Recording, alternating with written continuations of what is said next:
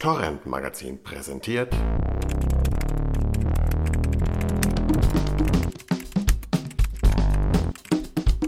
Das serielle Quartett.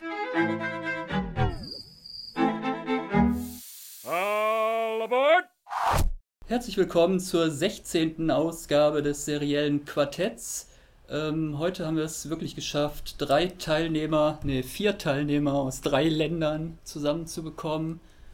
Äh, unter anderem das dynamische Doppelduo Jens, der beiden Jensens, äh, ist mal wieder gemeinsam am Start. Da haben wir zum einen den Jens Meyer in Berlin Einen wunderschönen guten Tag. und zum anderen den Jens Brausnitz in Warschau. Hallo. Und dann haben wir noch in Wien den Harry List. Mir ist heiß. Ja, nicht nur in Wien, es ist, äh, ist heute irgendwie über 30 Grad. Also wenn ihr zwischendurch mal so Röchelgeräusche hören solltet, dann denkt euch einfach nichts weiter dabei. Mein Name ist Markus Kirzinowski, ich bin wie immer in Düsseldorf und wir haben uns heute ein relativ komplexes Thema vorgenommen und zwar den Heimatzyklus von Edgar Reitz äh, anlässlich der DVD-Premiere äh, des ähm, Kinofilms Die andere Heimat, der praktisch äh, so etwas wie den letzten Teil des äh, Heimatzyklus darstellt. Und der äh, Jens Prauslitz möchte uns äh, zur Einleitung erstmal ein bisschen erzählen, was es mit diesem ganzen Komplex eigentlich so auf sich hat. Ja, ich versuche mich kurz zu fassen, weil ich möchte gar nicht äh, zu viel äh, erzählen, was man nicht sowieso selber nachlesen kann, auf zum Beispiel hervorragenden äh, Seiten wie Heimat 123, was wir auch verlinken werden, beziehungsweise äh, der offiziellen Edgar Reitz Internetpräsenz, wo man auch die Originaldrehbücher nachlesen kann, was ich äh, äh, besonders bei der zweiten Heimat wärmstens empfehlen möchte.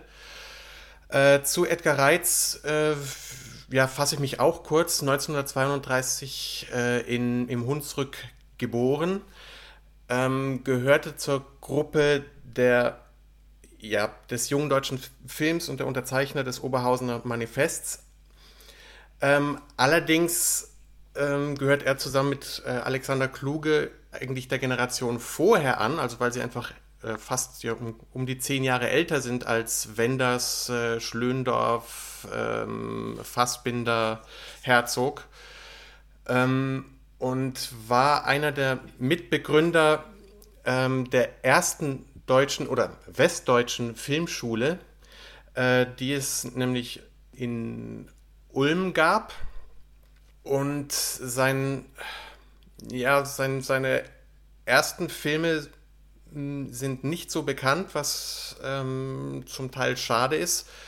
Äh, spätestens äh, die Filme, die in den 70er Jahren entstanden sind, äh, also von Die Reise nach Wien sei hier genannt, Die Stunde Null und Der Schneider von Ulm, ähm, sind die unmittelbaren äh, ja, Vorgängerwerke von Heimat und die drei Filme liefern erste Anzeichen für den autobiografisch geprägten Erzählstil von Edgar Reitz, der einzigartig ist und äh, ja, sicher auch für den Erfolg oder auch Nicht-Erfolg ähm, dieses Zyklus mitverantwortlich. Ähm, als Filmemacher ist er eher gescheitert oder war nach dem äh, weiteren Misserfolg vom Schneider von Ulm so frustriert und in einer ja, existenziellen oder in einer Krise, äh, aus der heraus er sich, ja, auf, ich glaube, auf Sylt war es, zurückgezogen hat und ähm, in sich ging und dabei zu seinen Wurzeln zurückfand. Ähm, und woraus dann auch die, das Drehbuch der Urheimat entstanden ist. Ähm, dann hat er sich in den Hunsrück zurückgezogen, um dann dort das ja, zu recherchieren und auch das Drehbuch zu schreiben. Und zwar nicht allein, sondern mit äh, einem Kollegen, dem Peter Steinbach. Ähm, und hat dort auch einen Dokumentarfilm gedreht fürs Fernsehen, äh, Geschichten aus den Hunsrückdörfern. Und dieser Dokumentarfilm liefert nahezu eine Blaupause für die Art des Erzählens, der Faszination authentischer Geschichten und Erzählweisen und, und Überlieferung von Geschichte, die reg- regional verwurzelt ist, wie es eben ähm, ja, Heimat im Hunsrück vormacht. Und ein, äh, dieser Dokumentarfilm beginnt mit einem Brief eines äh, Hunsrück-Auswanderers äh, aus dem 19. Jahrhundert.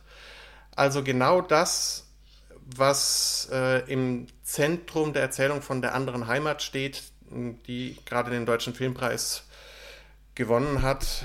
Ähm, und auch Motive wie des Edelsteinschleifers tauchen bereits eben genau in diesem Dokumentarfilm auf. Es ist wirklich, als hätte ähm, Edgar Reitz damit die, die letzten verbliebenen, noch nicht, aus, äh, äh, nicht fiktional auserzählten Elemente dieses Dokumentarfilms auch auf die Leinwand gebracht. Und eben wieder auf die große Leinwand zurück, womit er sich auch von den kleinen Bildschirmen, die seit der Einführung des Privatfernsehens zusehends äh, seine Kreativität beschränkt haben, äh, ins Kino zurückgefunden hat. Ja, und darüber äh, lasst uns doch mal sprechen. Ich habe ja gestern mal versucht, in diese Geschichten aus den Hunsrückdörfern reinzugucken und war natürlich wahrscheinlich ähnlich wie du auch äh, dann sehr überrascht, dass eigentlich gleich ähm, das mit diesem Brief eines Auswanderers äh, im, im 19. Jahrhundert nach Brasilien anfängt, wo ich dann dachte, das, äh, das äh, ist zwar wahrscheinlich dann nicht wörtlich, aber so äh, sinngemäß eigentlich ganze Passagen daraus dann, dann halt in, in diesen Brief äh, übernommen, der dann am Ende von der anderen Heimat dann irgendwie vorgelesen wird. Und äh, das ist, ist ja schon irgendwie faszinierend, wie sich der Edgar Reitz da über Jahrzehnte hinweg irgendwie an den, an den gleichen Themen abarbeitet.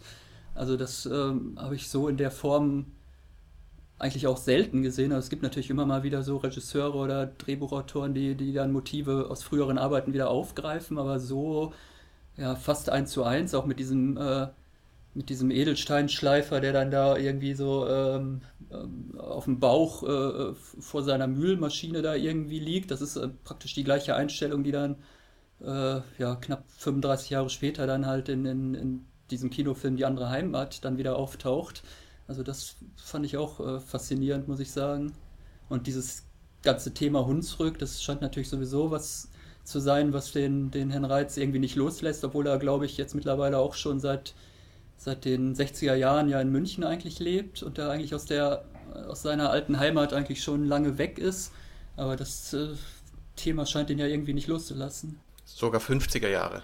Weil die, die äh, zweite Heimat, ähm, die, die Herr Menschen erzählt, ist eigentlich schon die Generation nach ihm. Er gehört eigentlich mhm. dazu. Was er dort beschreibt in, in der zweiten Heimat ist ja auch, ähm, ja, ich sag mal, auch die, die Anfänge de, des neuen deutschen Films, ähm, zu denen er sich auch dazu rechnet, aber sie, wobei er und Alexander Kluge fa fast auch schon eher auch zum Teil Lehrer dieser Generation sind, weil sie eben schon länger äh, dort sind, dort waren und dann auch äh, eben diese Schule in Ulm mitbegründet haben.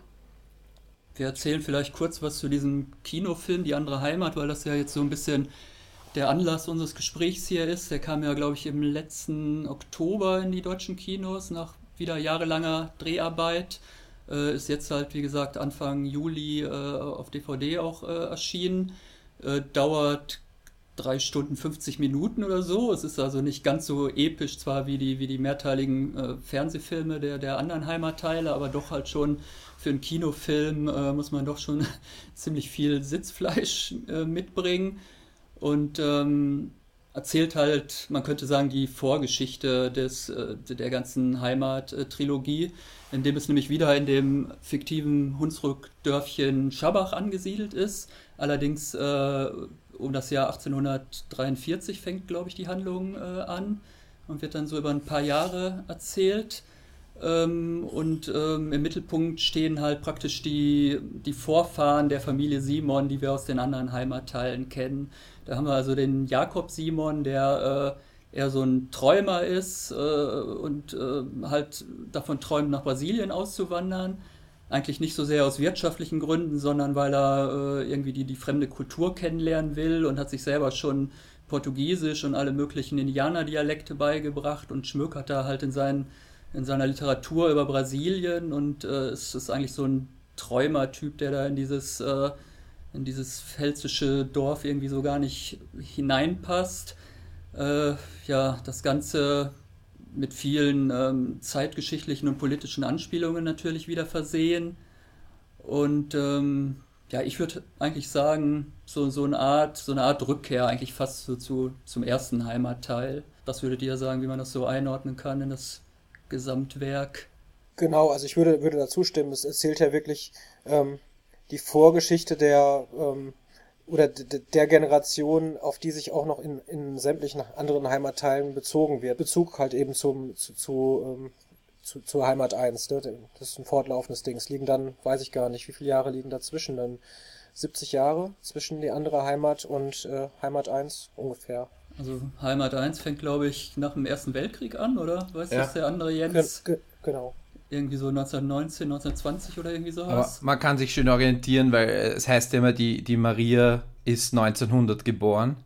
Das heißt, wenn der Jag, wenn das, wenn der, die andere Heimat 1850 spielt, dann kannte sie ihn noch, den Jakob, als Kind zumindest. Wobei ich jetzt ehrlich gesagt nicht weiß, ist Jakob jetzt der Großvater, Urgroßvater oder was ist er von Maria?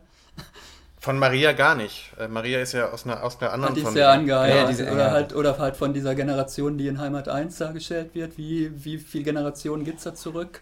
Das also Reitz hat aber in Interviews auch oft genug betont, dass äh, die andere Heimat durchaus für sich alleine stehend oder auch stehen kann, weil es eben nicht mehr diesen direkten Bezug gibt. Also abgesehen davon, dass es natürlich am gleichen Ort spielt und die Familie Simon eben äh, thematisiert wird, aber sonst man kann es so sehen, das bietet sich natürlich auch an, aber einen direkten Figurenbezug über den Namen und die, den Ort hinaus äh, gibt es wohl auch aus gutem Grund nicht. Klar, aber es gibt natürlich die thematischen Bezüge, die ich, wo ich jetzt sagen würde, da ist die andere Heimat jetzt wieder näher halt an dem ersten Heimatteil als zum Beispiel an der zweiten Heimat. Das ist ja eigentlich eine ganz eigenständige Geschichte, die von einem ganz anderen Milieu und in einer ganz anderen Zeit spielt halt dann im, im großstädtischen München der 60er Jahre. Und Heimat 3 dann halt rund um die Wiedervereinigung oder die Nach Nachwendezeit dann ja eigentlich auch thematisch hat das ja dann nicht mehr so viel mit dem, mit dem äh, ländlichen oder dem bäuerlichen Leben oder so zu tun. Also für mich hat es jetzt schon ein bisschen so gewirkt, als wenn er jetzt so thematisch nochmal wirklich zu den, zu den Ursprüngen äh, zurückkehrt und jetzt halt nochmal äh, ja, dieses bäuerliche Leben, die, die, die, das harte Leben, wie man halt gearbeitet hat äh, im 19. Jahrhundert auf dem Dorf, das halt nochmal äh, in den Mittelpunkt praktisch des, des Films gestellt hat. Aber auch natürlich als, ähm, wie, wie eigentlich auch alle Heimatteile, ähm, exemplarisch eben für, für ein für ein Deutschland ne, oder für die Entwicklung eines Deutschlandes, weil natürlich äh, gab es Deutschland jetzt in dem Sinne noch nicht äh, 1842, wo die wo die Handlung einsetzt. Es ist ja dann eher so ein äh, die, dieses ärmliche Vormärz äh, Deutschland im weitesten Sinne, ne, äh, eine sehr dunkle und düstere Zeit, Hungersnöte, äh, viele viele Menschen sterben oder leben in großer Armut und es erzählt dann ja damit erzählt er auch diese diese Geschichte eigentlich. Ne? Also eigentlich ist es auch so eine nationale äh, Geschichte irgendwo, ne? Oh, bei dem Wort kommt man ja. immer ich, kam, ich kam auch ins Stock, ich kam auch ins Stocken und äh, wollte ursprünglich nationale Identität sagen, aber da habe ich mich zurückgehalten. Nein, aber ähm, genau, es erzählt, schon so eine Art, ähm, na, Gründungsmythos ist es ja auch nicht. Nee, aber, Reiz, Reiz geht es ja eigentlich immer um das äh, Erleben von Geschichte durch den Blick der kleinen Leute eben nicht wie in den Geschichtsbüchern, wo dann nur von den Generälen oder in der Zeit auch den, den Adligen äh, die Rede ist, sondern wie das Vergehen von Zeit, einer spezifischen Zeit auch äh, vor Ort erlebt wird von Menschen. Und dabei stützt er sich ja auch äh, immer auf ähm, einerseits auf konkrete Erzählungen, ähm, aus der Gegend, aus der Region, aber auch immer autobiografisch verwurzelt. Also in, im Falle von der anderen Heimat äh, ist das halt nicht auf den ersten Blick ersichtlich, aber er hat es auch oft genug, glaube ich, in Interviews zum Ausdruck gebracht, ähm, dass äh, ja, ja, sein Bruder ähm, auch eine, eine der Inspirationsquellen und Grundlagen für diesen Jakob war, weil er eben auch äh, ein, ein entsprechendes Interesse an Ansprachen hatte und da gibt es dann eben starke Überschneidungspunkte. Was man, was man auch nicht vergessen darf oder nicht, nicht äh, unterschlagen darf, äh, natürlich ist, ist Schabach immer dieses Zentrum für diesen ganzen Heimatzyklus, äh, aber äh, Reiz geht ja ähm, in, in, jedem, in jedem Teil auch immer mit den Figuren heraus äh, aus Schabach. Ähm, schon schon die, die erste Heimat spielt äh, relativ schnell dann auch eine Zeit lang in Berlin. Äh, und die Figuren kehren dann wieder zurück. Und so, gut, äh, die, die zweite Heimat spielt sowieso dann hauptsächlich in, in München. Ähm, dritte Heimat auch, dann haben wir auch, startet in Berlin äh, der, ähm, wie heißt da jetzt nochmal unser äh, Hermann. Hermann natürlich. Äh, Hermann kehrt zurück nach, nach Schabach oder in die Gegend. Ähm, dann kommen wir aber mit dem äh, lustigen Gunnar, der aus den neuen äh, Bundesländern kommt und ein, das Haus restauriert, gehen wir wieder zurück nach, äh, nach Berlin oder in, nach Ostdeutschland und erleben da wieder die, die Wendezeit. Also es ist immer es ist sehr dynamisch eigentlich. Wir gehen mit den Figuren weg und kommen mit den Figuren auch wieder. Äh, und es dreht sich immer dann um, diesen Kern Schabach immer nur wieder. Aber es spielt nicht alles in diesem, in, in diesem paar hundert, einhundert Dorf. Wobei wir in der anderen Heimat nichts von Brasilien sehen. Ne? Wir hören halt immer nur diese oder äh, hören dann die Briefe von den Leuten, die dann wirklich ausgewandert sind oder ähm, äh, bekommen halt diese, diese Traumvorstellungen mit, die, die die Leute sich machen, die dann halt vor der äh, Auswanderung dann sich vorstellen, wie es da sein könnte.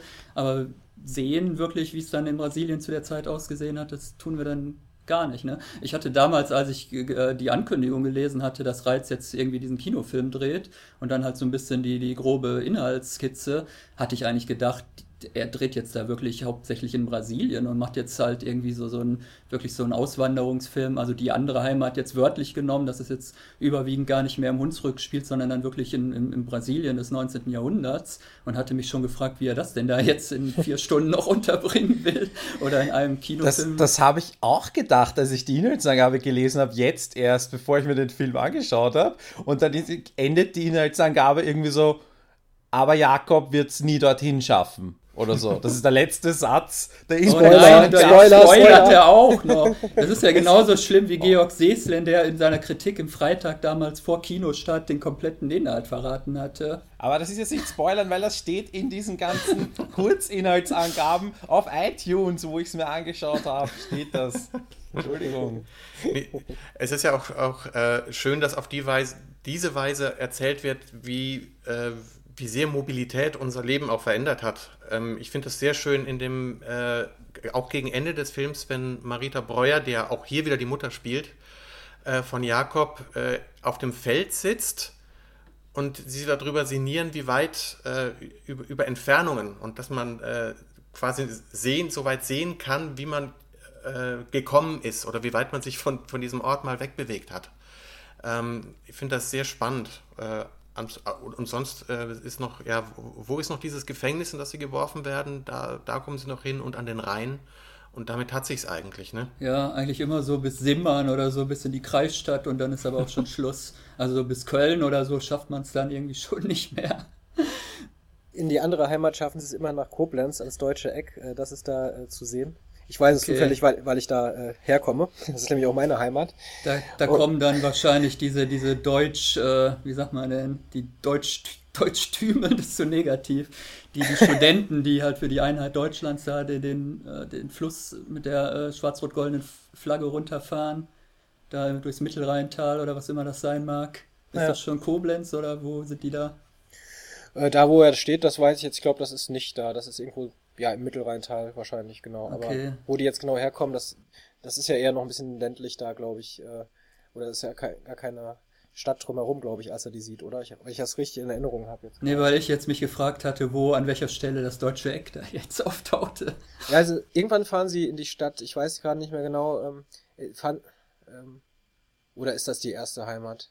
Ich glaube, du hast einfach alle 30 Teile in den letzten zwei Wochen geguckt und da vermischt sich jetzt einiges. Ja, da, das, äh, das zwar nicht, aber äh, es vermischt sich auf jeden Fall einiges, was ja auch eigentlich ähm, gut ist, äh, bei, bei den, weil es ist ja, es hängt ja auch alles zusammen, ne? Das ist wie The Wire.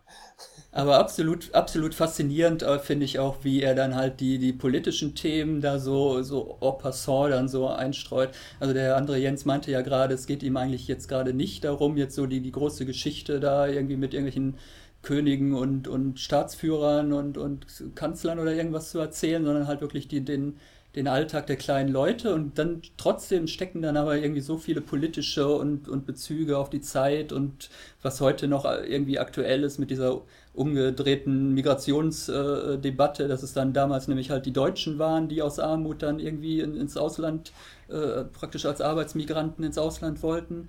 Das, das, das wird alles irgendwie so nebenbei vermittelt mit so einer Leichtfüßigkeit, was ich irgendwie auch, glaube ich, faszinierender finde als all diese ganzen komischen deutschen Themenfilme, die uns da normalerweise so äh, aktuell im Kino oder im Fernsehen so, so aufgetischt werden.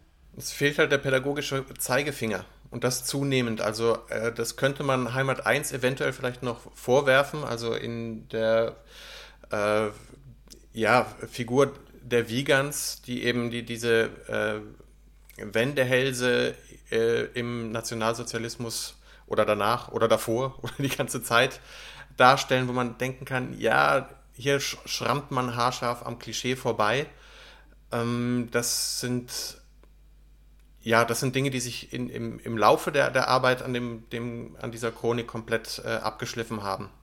Wir sollten vielleicht kurz nochmal sagen für Leute, die die ganze Zeit denken, Hö, Heimat, Zyklus, wovon sprechen die eigentlich? Die haben zwar wahrscheinlich jetzt schon abgeschaltet, aber ähm, nochmal kurz sagen, also es, es, es, begann praktisch alles 1984 mit, mit Heimat, einem elfteiligen Fernsehfilm, der äh, hauptsächlich für die ARD-Ausstrahlung halt produziert wurde, wo halt die Geschichte dieser Familie Simon erzählt wird vom Ende des Ersten Weltkriegs bis, glaube ich, 1980. 82. Oder ja, oder Anfang der 80er. Ähm, dann, das, das war wohl ein relativ großer Quotenerfolg. Ich kann zwar so äh, rückblickend immer noch nicht glauben, weil ich es dafür einfach viel zu äh, anspruchsvoll und viel zu fernab jeglicher Sehgewohnheit äh, finde, können wir vielleicht gleich noch was zu sagen. Ja, genau. es, es, war halt äh, vor Einführung des Privatfernsehens und über 10 Millionen äh, haben das im, im Westen gesehen. Also von daher war das wirklich noch schon an den, ging schon in den Bereich Straßenfeger.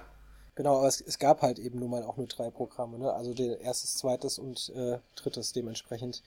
Ähm, nicht, dass das das kleinreden soll, aber das ist natürlich, hat das auch einen Grund. Das heißt, wer Fernsehen gucken wollte, äh, hatte dann eben entweder, drei Programme zur Auswahl. Ja, entweder äh, Hans Rosenthal im zweiten oder halt Edgar Reitz im ersten. da finde ich es immer noch erstaunlich, dass sich dann so viele für den Reiz entschieden haben. Gut, dann gab es knapp zehn Jahre später, 1993, dann praktisch ein noch äh, ambitionierteres, noch umfangreicheres Projekt, nämlich die zweite Heimat was eigentlich nur so ähm, lose angelehnt ist an, an, an, den, an die erste Heimat, aber eigentlich, ich würde sagen, einen, einen eigenständigen, äh, diesmal 13-teiligen äh, Fernsehfilm darstellt. Äh, das beginnt jetzt damit, dass der äh, jüngste Sohn der Simons, Hermann Simon, äh, halt Schabach verlässt, um in München äh, Musik zu studieren. Er will halt Komponist werden und äh, jetzt begleitet man praktisch ihn und die neuen Freunde, die er da so trifft, die Kommilitonen und so weiter, äh, begleitet man praktisch durch die 60er Jahre. Also es beginnt, der erste Teil beginnt, glaube ich, 1960 und es endet dann 1970 oder 71. Ich habe ehrlich gesagt die Jahreszahlen nicht so im Kopf. Stimmt Auf, aber in dem Fall. Ich habe sie nicht hier vorliegen. Was ist es, 70 oder 71? 60 bis 70. Okay. Und ähm, ja, das ist jetzt, hat eigentlich mit Schabach außer äh, ganz am Anfang, ganz am Ende eigentlich gar nichts mehr zu tun. Ähm, wir haben halt jetzt praktisch nur diesen Hermann Simon, der halt jetzt halt noch aus dieser Familie stammt und das ist praktisch so der Bezug zur ersten Heimat. Aber eigentlich geht es thematisch jetzt, äh, wie der Name schon sagt, halt darum, dass man seine Heimat, in die man hineingeboren ist, halt verlässt und sich dann woanders praktisch eine zweite Heimat äh, erschließt, indem man dann halt neue Leute kennenlernt und sich da ein eigenes Leben aufbaut. Das war dann von den Quoten her leider nicht mehr ganz so erfolgreich 1993, ist auch von den deutschen Kritikern zumindest, glaube ich, auch eher zwiespältig aufgenommen worden, habe ich so damals in Erinnerung, dass viele dann meinten, dass das reicht jetzt nicht an Heimat ran oder ist jetzt irgendwie nicht, ja, viele konnten da, glaube ich, nicht so wirklich was mit anfangen. International war es ein großer Erfolg, auch auf Festivals und so, aber ich glaube, die Deutschen, die, die waren da doch äh, etwas überfordert mit diesen, mit diesen Studenten, die dann irgendwie so neue Musik komponieren und irgendwie die, die der Avantgarde frönen und die Jungfilmer, die dann da äh, experimentelle Filme äh, drehen wollen und so, da konnten, glaube ich, viele Deutsche einfach nichts mit anfangen. Da kam dann auch schon Tutti Frutti auf RTL. Dann gab es nochmal äh, 2004 war es, glaube ich. Ihr müsst mich immer verbessern, wenn ich was Falsches sage. ich habe die Zahlen jetzt, versuche ich nur aus dem Kopf zusammenzubekommen. 2004 dann halt nochmal Heimat 3. Äh, diesmal hat der Herr Reitz dann wohl schon mehr äh, kämpfen müssen mit den, mit den Fernsehverantwortlichen, um das überhaupt irgendwie äh, finanziert zu bekommen. Deswegen waren es dann auch nur noch sechs Teile, die dann im Fernsehen jeweils nur noch 90 Minuten dauern durften. Und ich glaube, die Kino- und DVD-Fassung ist dann jeweils immer noch etwas länger. Äh, da wird dann erzählt, beginnend in der Nacht vom, ja, genau. vom 9. November 89, wo, wo Hermann Simon praktisch dann in, in Berlin Zeuge des Mauerfalls wird, äh, bis, glaube ich, zum äh, Jahreswechsel dann 1999 auf 2000 äh, mit dem Untertitel Chronik einer Zeitenwende. Und das ist dann, ja, eigentlich würde ich sagen, es ist so eine, so eine Mischung aus Heimat und der zweiten Heimat, weil einerseits haben wir wieder die beiden Hauptfiguren aus der zweiten Heimat, den Hermann Simon und seine äh, Freundin Clarissa. Und äh, andererseits haben wir dann aber halt auch wieder die, die Rückkehr äh, aufs Land halt äh, in den Hunsrück und dann halt auch wieder, kommt er dann halt wieder mit seiner Familie in Kontakt und dann begegnen wir halt auch wieder den älteren Brüdern aus der ersten Heimat. Also da schließt sich dann auch so ein bisschen der Kreis. Und da war die, gab es dann schon ähm, ARD intern doch einige, was die Quote anging, äh, war man da glaube ich überhaupt gar nicht zufrieden und meinte, man hat sich das jetzt nur noch so als Prestige Objekt hat man halt mal äh, kurz vor Weihnachten oder rund um Weihnachten mal so sechs, sechs, sechs Primetime-Termine da frei gemacht, aber äh, unter anderem gibt es ja dann das äh, berüchtigte Zitat des äh, ARD-Programmdirektors, war es glaube ich, des damaligen, der dann irgendwie auf einer Betriebsfeier irgendwie gesagt hat, wir opfern den Dezember jetzt äh, quotenmäßig auf dem Altar der Hochkultur oder irgendwie sowas, wo man sich ja dann auch ein bisschen fragt, äh, was ist eigentlich der öffentlich-rechtliche Programmauftrag? Also kann man dann eigentlich nur noch mit dem Kopf schütteln. Und das war ja dann wahrscheinlich auch mit der Grund, dass Edgar Reitz dann gesagt hat, da habe ich jetzt äh, keine Lust mehr zu auf diese Auseinandersetzung und macht dann halt jetzt die, die, andere Heimat dann wieder fürs Kino in erster Linie. Ja, und natürlich das äh, Internet war relevant, was ja 93 war das Internet noch nicht für Videos bereit. Also ich meine, wenn wir sagen, 93 war das Privatfernsehen der Konkurrent und dann war es 2004 das Internet. Also ja, YouTube am Horizont und so weiter. Also, wenn wir da jetzt schon Erklärungen liefern, warum sich das dann immer weniger Leute anschauen, es liegt nicht an der Qualität der, der Serie. Es lag an der Konkurrenz eigentlich. Wo, wobei es reizt ja auch selbst äh, sehr schön das Internet schon reingebracht hat, ne? Wenn der, der Sohn von Clarissa ist doch auch so ein kleiner Hacker äh, der doch seiner Mutter auch schon äh, zeigt, wie man sich 1989, wie man sich äh, ins Internet einwählt und als Hermann äh, sie irgendwann, ich glaube in der ersten Folge erreichen will, ist auch besetzt, weil sie an, am Weihnachtsabend ähm, online sind. Und also ähm, das, das Internet wird auch dann da schon, da ist thematisiert, äh, Reiz ist einfach immer schon ähm, oh, immer noch auf der Höhe der Zeit. Gab es 1989 schon ein Internet? Und vor allem im Hunsrück. Da gibt es doch heute noch kein Breitband, Leute. Nein, aber Telefonleitungen, Modem. Kennst du nicht mit dieser alten Dinger, wo diese Knochentelefon-Dinger auf so Plastik-Dings-Wülste äh, gestülpt wurden? Ja, das war ja noch, das war ja Prä-Internet, das war ja, das nannte man ja noch Datenfernübertragung damals. Ja, Leute, also worüber diskutieren wir als nächstes? Die Sache ein O-Ton, ein O-Ton. Es gibt so viele Themen und man weiß gar nicht, irgendwie, wo man anfangen, wo man weitermachen soll. Also ich fände es sehr spannend, darüber zu diskutieren oder zu versuchen, dem auf den Grund zu gehen, was, ähm, warum die zweite Heimat und dann auch Heimat 3 nicht so vom Publikum angenommen wurde wie Heimat 1, woran das liegen kann, weil ästhetisch ist die Herangehensweise nahezu identisch, ähm, wie jetzt auch zur anderen Heimat. Woran macht ihr das fest? wenn ihr es festmachen müsstet? Ich habe ja eben schon gesagt, dass ich es eigentlich rückblickend absolut erstaunlich finde, dass die erste Heimat ein Quotenerfolg war. Ich lasse auch das Argument nicht ganz, ganz gelten, es gab nur drei Programme, weil es war ja nicht alles dann. Dann manchmal war es halt so, wenn, wenn Dali Dali im zweiten gesendet hat, hatte Rosenthal halt irgendwie 80% äh, Einschaltquote, dann hat halt kaum einer ARD geguckt. Und das verstehe ich halt bei Heimat irgendwie nicht, weil ich denke, selbst im, wahrscheinlich selbst im Vergleich Also ich habe ja 1984 auch schon Fernsehen geguckt, obwohl ich da auch erst zehn Jahre alt war. Aber so aus der Erinnerung, was da so im, im Fernsehen lief, war es natürlich wesentlich äh, anspruchsvoller äh, als heute.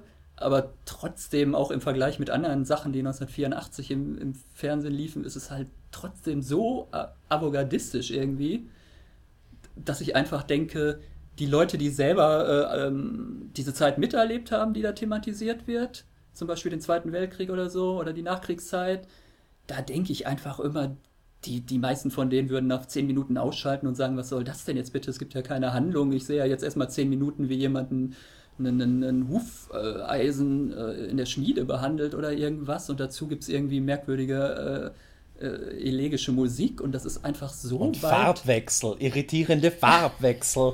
Es ist einfach so weit weg vom, vom Mainstream, dass ich eigentlich das schon nicht verstehen kann, dass sich das dann irgendwie, was sagtest du eben, 10 Millionen waren es, äh, ja. dann angeguckt haben. Also das erstaunt mich eigentlich mehr als das Umgekehrte, dass dann natürlich 1993 wo dann der, der, Anspruch allgemein schon runtergegangen war und es halt, wie ihr gesagt habt, schon viel mehr Privatsender und so gab, dass dann natürlich die Leute dann äh, um 20.15 Uhr lieber leichtere Unterhaltung gucken, als dann halt so eine 13-teilige Geschichte über, über äh, Leute, die neue Musik aufführen.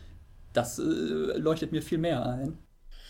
Ähm, wo, wobei man, also was die Anfang der 80er angeht, nicht äh, über, übersehen darf. Also zum Beispiel ein paar Jahre vorher, also drei, vier Jahre vorher hatten die Leute noch oder mussten sich die Leute, die Fernsehen gucken wollten, abends Berlin Alexanderplatz von Rainer Werner Fassbinder angucken und dachten irgendwie äh, schon am ersten Tag ihr Fernseher wäre kaputt, weil alles so dunkel war. Und also im Gegensatz zu, zu Heimat äh, also dagegen finde ich Heimat, die erste Heimat, also äh, pures, pure unter, pures Unterhaltungsfernsehen, aber im, Posit im positiven Sinne, also wirklich, ähm, weil ähm, sie mag zwar sehr langsam erzählen, ähm, was für mich auch ein großes Plus ist und sich viel Zeit lassen, aber ich finde besonders die erste Heimat auch eigentlich überhaupt nicht äh, besonders avantgardistisch erzählt. Also es ist, ist, ist halt eben ein episches Erzählen, das, das Zeit und Raum lässt, aber ich finde, also ähm, ich, ich persönlich hatte auch ähm, größere Schwierigkeiten mit der zweiten Heimat. Also Schwierigkeiten ist vielleicht jetzt ein bisschen zu übertrieben, aber also besonders die erste Heimat ähm, hat, hat sich mir gut erschlossen, wenn man sich die Zeit eben dafür nimmt. Man muss sich wirklich hinsetzen und sich auf diese Welt einlassen. Das gleiche gilt ja auch für die andere Heimat. Also ich, ich brauchte da auch wieder eine, eine Stunde, bis ich, als ich im Kino saß, bis ich drin war. Und wenn man dann nach einer Stunde in dieser Welt drin ist, erschließt sich die für mich jedenfalls. Also ähm, da, da finde ich auch die erste Heimat eben publikumsfreundlicher erzählt, von meiner äh, Warte. Das finde ich total spannend. Äh, äh, Entschuldigung. Äh, dies, dieses, äh, das, was du sagst, reinkommen in den Rhythmus, dass das Zeit braucht. Ich glaube, das ist genau ins Herz äh, ja, des Sujets getroffen, dass man sich wirklich auf dieses Erzähltempo einlassen muss, weil das auch wirklich langsamer geschnitten ist als äh, ja, alles andere. Und wenn man dann von diesem Rhythmus erfasst wird, dann lässt der einen auch nicht mehr los. Und ich glaube, so viel Zeit geben viele, also äh, Redakteure sowieso nicht, aber auch Zuschauer einem Programm nicht mehr, um sich davon wirklich reinziehen zu lassen in diese Welt. Ja, also ähm, lustigerweise, ich, ich bringe ja immer die, Vergleiche und ich habe es jetzt ja vor kurzem auch wieder gemacht mit der Heimat und eben aktuellen, ja auch gerne US-Serien und äh, in dem Sinne vergleiche ich es auch gerne mit zum Beispiel The Wire, wo es ja auch, wo, wo ja zum Beispiel jeder sagt, äh, dass er erstmal drei bis fünf Folgen überhaupt brauchte, um in diese, diese Welt einzutauchen. Acht das heißt, Anläufe, acht Leute, die haben achtmal sich die ersten drei Folgen angeguckt, bevor genau. sie dann dran geblieben sind. Das, das heißt, eigentlich äh, sollte jetzt ja mittlerweile wieder diese Offenheit bestehen. Ähm, und die braucht man für, für die Heimat auf ganz klar auch. Für ich habe immer mit den ersten Folgen Probleme gehabt. Oder ich, ich fand auch, ich habe jetzt ähm, erst in, die, in diesem Zuge die dritte äh, Heimat, Heimat 3 ähm, mir angeschaut. Und da fand ich auch die erste ähm, Folge, besonders die erste Stunde, anstrengend und sehr ja, manieriert auch teilweise. Ne? Und, das, und so fängt im Grunde die zweite Heimat ja auch an, weil es die zweite Heimat so ein kleiner Rückblick ist auf diese, äh, die, diese Geschichte, die schon passiert ist. Und das ähm, da kann man sich schon mal abschrecken lassen, äh, wenn man, wenn man nicht ein bisschen äh, Durchhaltevermögen hat. Aber es lohnt sich ja immer. Der, dieser Vergleich mit, mit HBO und so modernen ähm, amerikanischen Kabelserien, der finde ich liegt tatsächlich ja näher, als man irgendwie so auf, auf, auf den ersten Blick denkt. Ähm, ich dachte das auch generell jetzt nicht nur bei, bei der Heimat, sondern auch generell so bei äh, einigen Filmen aus, aus dieser Richtung, die man so dem neuen deutschen Film halt zurechnet, ist Schlöndorf oder sowas. Ich habe, glaube ich, irgendwie vor ein, zwei Jahren mal ähm, der Fangschuss gesehen, so ein früher Schwarz-Weiß-Film von Schlöndorf, der auch so vor historischem Hintergrund spielt. Und da dachte ich, das sind doch genau die Erzähltechniken äh, und Strukturen, die für die HBO heute auf der ganzen Welt gefeiert wird dass man halt nicht irgendwie alles auserzählt, dass, dass man das dem Zuschauer überlässt, äh, irgendwie die, die Geschichte zu ergänzen, dass es, äh, dass man bewusst irgendwie so, so Spannungshöhepunkte oder sowas vermeidet. Man sieht dann irgendwie, äh, es spielt halt irgendwie so vor, vor, vor, so einem Kriegshintergrund irgendwie, dann, dann soll halt äh, jemand, der des Verrats irgendwie beschuldigt wird, der, der soll dann hingerichtet werden und das wird dann aber gar nicht gezeigt. Also so das, was eigentlich in einem Mainstream-Film dann irgendwie der Spannungshöhepunkt wird, das wird dann ausgeblendet und, und, und praktisch dann dem Zuschauer überlassen, sich das, das irgendwie selber vorzustellen. Und das ist ja eigentlich genau das, was halt The Wire und die Sopranos und wie sie alle heißen, halt, halt auch machen. Und das, ja, finde ich also schon auch irgendwie faszinierend, dass das dann halt gar nicht so neue Techniken sind, wie man dann irgendwie denkt, so HBO hat jetzt das Fernsehen neu erfunden oder irgendwas, sondern dass es halt deutsche Regisseure in den 60er, 70er Jahren und, und frühen 80er Jahren dann im Fernsehen halt auch schon gemacht haben.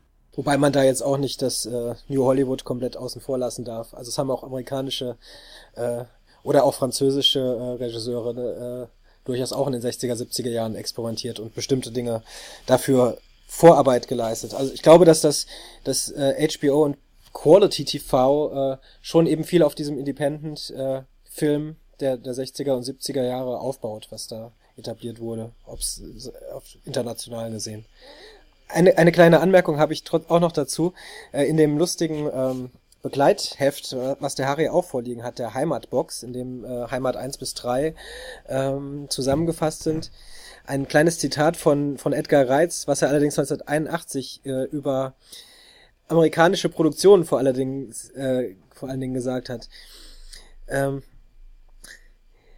er hat gesagt über die über die amerikanische äh, Ästhetik, sie ist der eigentliche Terror. Es heißt ja, dass die Deutschen und überhaupt die regionalen Thema, Themen inzwischen gut verkäuflich seien. Die Amis seien aufmerksam auf den deutschen Film geworden, aber sie nehmen uns die deutsche Machart übel. Die wollen einige Leute ändern. Wenders, Schlöndorf lernen das inzwischen. Man vergleiche die Reise nach Wien mit der Blechtrommel. Der wesentliche Unterschied liegt in der Machart. Äh, und er redet von Showbusiness-Regeln. Also da hat äh, Reiz noch äußerst äh, krit kritisch dem, dem amerikanischen äh, Filmsystem gegenübergestanden. Ähm, ja, ja heute. Er mochte ja wohl auch Holocaust nicht, diese auch von Kritikern sehr gefeierte US-Serie. Ja, das ist dann vielleicht doch nochmal dieses, dass man dann halt doch sich selber eigentlich eher so als, als Filmemacher, als Kinomensch ja auch ansieht. Also ich glaube, Reiz selber sieht seine auch, äh, auch diese mehrteiligen Fernsehfilme eigentlich dann auch eher so als, als Kinofilme, die im Ausland ja dann auch teilweise regulär im Kino gezeigt wurden und, und ähm, ja auch eigentlich eher so einer Kinoästhetik dann auch verhaftet sind, würde ich sagen. Also. Genau, also ich, ich habe ja auch vor kurzem äh, die, die Ehre gehabt, äh, äh mit, mit ihm ein Interview äh, führen zu dürfen äh, im Rahmen dieser äh, Die andere Heimat. Und ähm, da habe ich ihn ja auch nochmal darauf angesprochen, eben auf die diese neuen äh, TV-Serien und eben die, diese ganze Ästhetik. Und da hat er ja, ähm, dem scheint er mittlerweile ja aufgeschlossener gegenüber zu stehen, auch wenn er, glaube ich, jetzt mittlerweile gar nicht allzu viel kennt. Also Edgar Reitz ist ja nun mal mittlerweile auch 81 Jahre äh, alt, ist ein stolzes Alter. Ähm, ich glaube, da ähm, konzentriert er sich hauptsächlich wirklich auch auf seine, seine Arbeit und sein, seine Welt. Ich dachte, du wolltest jetzt überleiten zu diesem, O-Ton, zu, zu, der, zu der wichtigen Frage, warum denn äh, Anfang der 80er so ambitionierte und künstlerisch, künstlerische äh, Fernseherzählungen wie halt Heimat oder Berlin Alexanderplatz oder sowas eigentlich noch möglich war und heute äh, haben die Filmemacher eigentlich fast keine Chance mehr, das irgendwie bei den Programmverantwortlichen noch irgendwie durchzusetzen. Ähm, dann hast du das jetzt damit ja wundervoll gemacht. Dann können wir ja mal reinhören. Äh, das ist sehr einfach zu erklären. Die Generation von äh, Verantwortlichen, Programmverantwortlichen in den Rundfunkanstalten war damals noch, äh, waren noch Leute, die im Kino herangewachsen waren. Das war alles eigentlich Kinonachwuchs, die dann zum Fernsehen gegangen waren. Und das waren Leute, die eine große Liebe zum Film und zum Kino, zur internationalen Filmgeschichte in sich trugen. Also ich erwähne da mal ein paar Namen, äh, so jemand wie äh, Ungureit beim ZDF oder, oder Rohrbach und Mengershausen beim, beim WDR äh, und äh, einige andere, das waren wirklich Kinofreaks. Das waren Leute, die, die von ihrer Entwicklung her, von ihrer Herkunft her äh, tief in der Film- äh, und Kinogeschichte steckten und äh, das nun als Maßstab für ihre Arbeit beim Fernsehen empfunden haben. Mit denen konnte man sowas machen. Es ist inzwischen aber eine ganz andere Generation herangewachsen. Die haben mit der Kinogeschichte gar keine Verbindung mehr. Äh, die, die sehen das als eine eigene Karriere äh, in, in, diesen, in diesem Medium, äh, das da mit, mit staatlichen Steuermitteln und Milliarden arbeitet. Da ist es eine ganz andere Vorstellungswelt. Ich habe ja, ich hab, bin ja letztes, letztes Jahr auch ins Kino gegangen natürlich, wobei das schon gar nicht so, so einfach war, überhaupt ein Kino zu finden, wo man sich irgendwie die andere Heimat angucken konnte. Äh, lief dann in Düsseldorf, glaube ich, nur äh, um 15 Uhr immer. Konnte man also dann vielleicht sonntags um 15 Uhr schön ins Kino gehen, weil halt einfach äh, so ein vierstündiger Film, das sprengt selbst in Programmkinos mittlerweile schon jeglichen Rahmen. Weil man könnte ja in der Zeit auch zwei andere, also zwei unterschiedliche Filme zeigen und dann kann man ja praktisch die doppelten Einnahmen erzielen, als wenn man nur einmal eine Eintrittskarte für einen vierstündigen Film äh, verkaufen kann. Das äh, ist also dieses, dieser epische Gedanke, den, der scheint also nicht nur im Fernsehen irgendwie, oder zumindest im deutschen Fernsehen nur wenig Platz noch zu haben, sondern selbst so im Kino. Also so Sergio Leone-Filme, wäre wahrscheinlich, heute wird man die auch äh, in den, in den Multiplexen nicht mehr unterbekommen. Das andere, was ich, worauf ich eigentlich hinaus wollte, ist, dass ich dann saß natürlich mit lauter Leuten der Generation 60 plus dann da im Kino und habe dann vorher so ein bisschen die Gespräche mitbekommen und dann hörte ich irgendwie immer von diesen Leuten, die sich selber dann natürlich so als Heimatfans bezeichnen, ja, mit der zweiten Staffel kann, kann ich ja am wenigsten anfangen und so und da quäle ich mich jetzt gerade wieder durch diese Münchner Staffel, das ist ja irgendwie nicht so mein Ding. Und dann dachte ich halt wieder, okay, das ist eigentlich die Generation, die vielleicht teilweise noch zu den 68ern selber irgendwie dazugehört, oder zumindest altersmäßig. Und selbst die können aber nichts anfangen halt mit, mit diesen mit diesen Geschichten der jungen Leute in München der 60er Jahre. Die, die wollen halt diese schönen Geschichten aus den Hunsrückdörfern nur immer sehen. Also ich wollte wegen der zweiten Heimat an die Uni. ich wollte auch äh, studieren, ich wollte auch in so einem Fuchsbau mit anderen äh, Bekloppten rumsitzen, nächtelang, philosophieren, musizieren, dichten, über Drogen Filme quatschen. Nehmen, Rotwein trinken. Drogen kommen gar, gar, gar keine richtig großartig vor. Vergiss den Sex nicht. Alkohol, Sex und mm. neue Musik. Also ich fand das super faszinierend und äh, das hat, ähm, ja, ich, ich, ich wäre nicht an die Uni gegangen, wenn ich nicht die zweite Heimat gesehen hätte. Also es ist Reiz für dein Unglück verantwortlich. Sozusagen. Übrigens, äh, was, noch ins, was ich noch äh, anmerken möchte zu, zu ähm, dieser Serienproduktion, es ist auch ohne Stars. Also äh, sowohl Heimat 1, 2 und 3 äh, und auch die andere Heimat kommt ohne große Stars aus, sondern wirklich mit unbekannten Gesichtern, zum Teil auch Laiendarsteller. Also der, der, der Schauspieler vom Jakob hat vorher noch nie äh, ähm, geschauspielert und hat sich in der Vorbereitung, äh, gab es quasi eine Intensivschulung ähm, die, die, die weibliche Hauptdarstellerin hat schon Theater gespielt und hat halt von daher ein bisschen Erfahrung, aber man, es sind unverbrauchte Gesichter, äh, die er immer wieder herauszieht. Der einzige wirkliche Star, das war ähm, der Jörg Hube in Heimat 1, also zu der Zeit damals, muss man sich halt vergewissern. Damals, als das rauskam, war das der einzige Star, äh, der den Architekt Otto Wohlleben spielt. Äh, und was für ein Schicksal dem blüht, das erinnert uns durchaus an andere Serien 25 Jahre später. Wir sollten vielleicht, also der, der andere Jens in Warschau und ich, wir sind uns ja, glaube ich, relativ einig. Ich glaube sogar mit Edgar Reitz einig, äh, dass eigentlich die zweite Heimat ist eigentlich der beste Teil oder ist eigentlich das, also ich bin damals mit der zweiten Heimat halt auch eingestiegen. Ich habe zufällig beim Seppen bin ich irgendwie in den dritten Teil reingeseppt und war irgendwie nach einer, nach einer Zeit irgendwie komplett fasziniert und habe dann eigentlich die nächsten, es lief glaube ich so über drei, über, über, vier Wochen oder so verteilt, so drei Abende die Woche, immer um 20.15 Uhr. Und ich habe eigentlich immer gedacht, hoffentlich fragt mich jetzt nicht einer, äh, ob ich an dem Tag irgendwie äh, ein Bier trinken gehen will. Weil ich wollte eigentlich, ich wollte keinen dieser Teile verpassen. Ich, wo, ich wollte wirklich immer um 20.15 Uhr vom Fernsehen sitzen und irgendwie weiter, die, die, den nächsten zweite Heimatteil weiter gucken. Gegen mir genauso. Und das ist halt eine, eine Faszination, die ich dann bei den anderen beiden Teilen, also erste Heimat habe ich dann erst danach in der Wiederholung mal irgendwie gesehen und, und Heimat 3 dann auch bei der Erstausstrahlung, aber da konnte ich das irgendwie nicht mehr so reproduzieren oder das hat, hat mich irgendwie nicht so angesprochen, auch thematisch einfach nicht, weil mich einfach dieses, dieses Bauernleben und so, das, das, dieses ländliche Leben, da hatte ich einfach nicht den Bezug zu, wie zu diesen, diesen äh, jungen Leuten, die da in der Großstadt versuchen, ihren, ihren Weg zu finden. Und Reiz selber sagt ja, glaube ich, auch, oder hat das zumindest äh, dann irgendwie vor Heimat dreimal gesagt, dass eigentlich die zweite Heimat eigentlich der wichtigere Film ist und eigentlich der der Film seiner Karriere, der so die Zeiten überdauern wird und halt nicht die erste Heimat. Also der ursprüngliche Titel war ja Männer und Frauen, äh, was dann später erst die zweite Heimat wurde und geht äh, ja geht viel um Lie also es ist, ja immer noch viel Liebesgeschichte und Liebesgeschichten in diesem Film drin und äh, mehr als als als man zählen kann. Ähm, und was es ästhetisch von den anderen nochmal unterscheidet, ist ähm, jetzt äh, ist ja auch, dass von Film zu Film der Hauptprotagonist im Prinzip wechselt. Also die anderen tauchen dann zwar auch auf, aber eben als Nebenfiguren, aber wirklich im Zentrum äh, steht mit jedem Film eine andere Figur.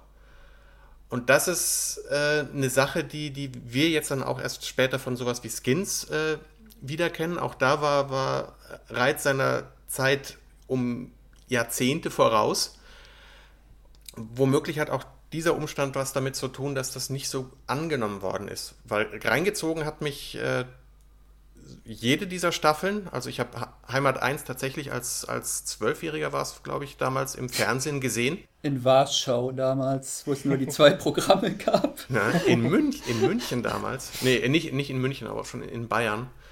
Ähm, und ich, ich hatte mich damals darüber geärgert, dass das mit 1919 anfing und quasi den Ersten Weltkrieg übersprungen hat. Also ich hätte mich als Jugendlicher, äh, hätte mich, äh, fehlte mir einfach der Erste Weltkrieg. Als habe ich aber sehr schnell kam ich über diesen Verlust hinweg und es hat mich wirklich reingezogen. Auch weil Kinder äh, erzählt werden, Kindergeschichten und Jugendliche. Das sind ähm, nicht nur Erwachsene. Und das war auch neu, eine eine Ausnahmeerscheinung. Auch, dass Figuren ambivalent erzählt werden, äh, wie, wie auch die, die, ja, eben die Maria, die eben nicht nur das unschuldige und, und nette Mama-Bild verkörpert, sondern auch, wenn es um Herrmensche geht, äh, eine ziemliche miese Mutter ist in der Zeit. Und ich finde das klasse, dass das ähm, so nebeneinander steht. Und das gilt dann, ja. Wir hatten übrigens doch Stars. Wir hatten ja Gudrun Landgräbe in der ersten Staffel. Die war und, dann noch kein Star. Und wir hatten ja, äh, äh was immer wieder gerne verdrängt wird, Veronika Ferres in der zweiten, in der zweiten Heimat. Äh, es stimmt, das war aber, glaube ich, ganz am Anfang ihrer Karriere. Wo dann auch äh, ein Kommentar, glaube ich, da im Kino war äh, von Leuten hinter mir. Ja, die hat sich schon immer ganz gerne nackig gemacht. Die junge Veronika schon. Einen Österreicher habe ich auch entdeckt in die, in die zweite Heimat. Einen, jetzt, jetzt also kommt wieder Star der. quasi. Mhm. Aber gut, den müsst ihr den, nicht unbedingt kennen. Den Weinzel? Ja, genau. Das dachte ja. ich auch gerade. Jetzt kommt der wieder. Ja, der ist ja super. Den bringst du jetzt, doch jedes Mal. Dann hast, du die, dann hast du nicht weit genug geguckt, weil eine Wienerin kommt auch noch vor. In Dülmen. Ach so, okay, kann sein. Ja. Hol ich noch nach. Was meint Lohnt der, sich.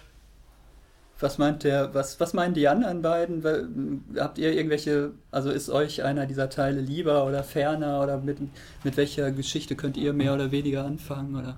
Ich, ich habe da gar nicht so eine Riesenpräferenz. Also mir steht schon äh, die erste Heimat sehr nahe. Äh, das hängt auch einerseits vielleicht mit meiner eigenen Geschichte zusammen. Ich habe es eben kurz angesprochen.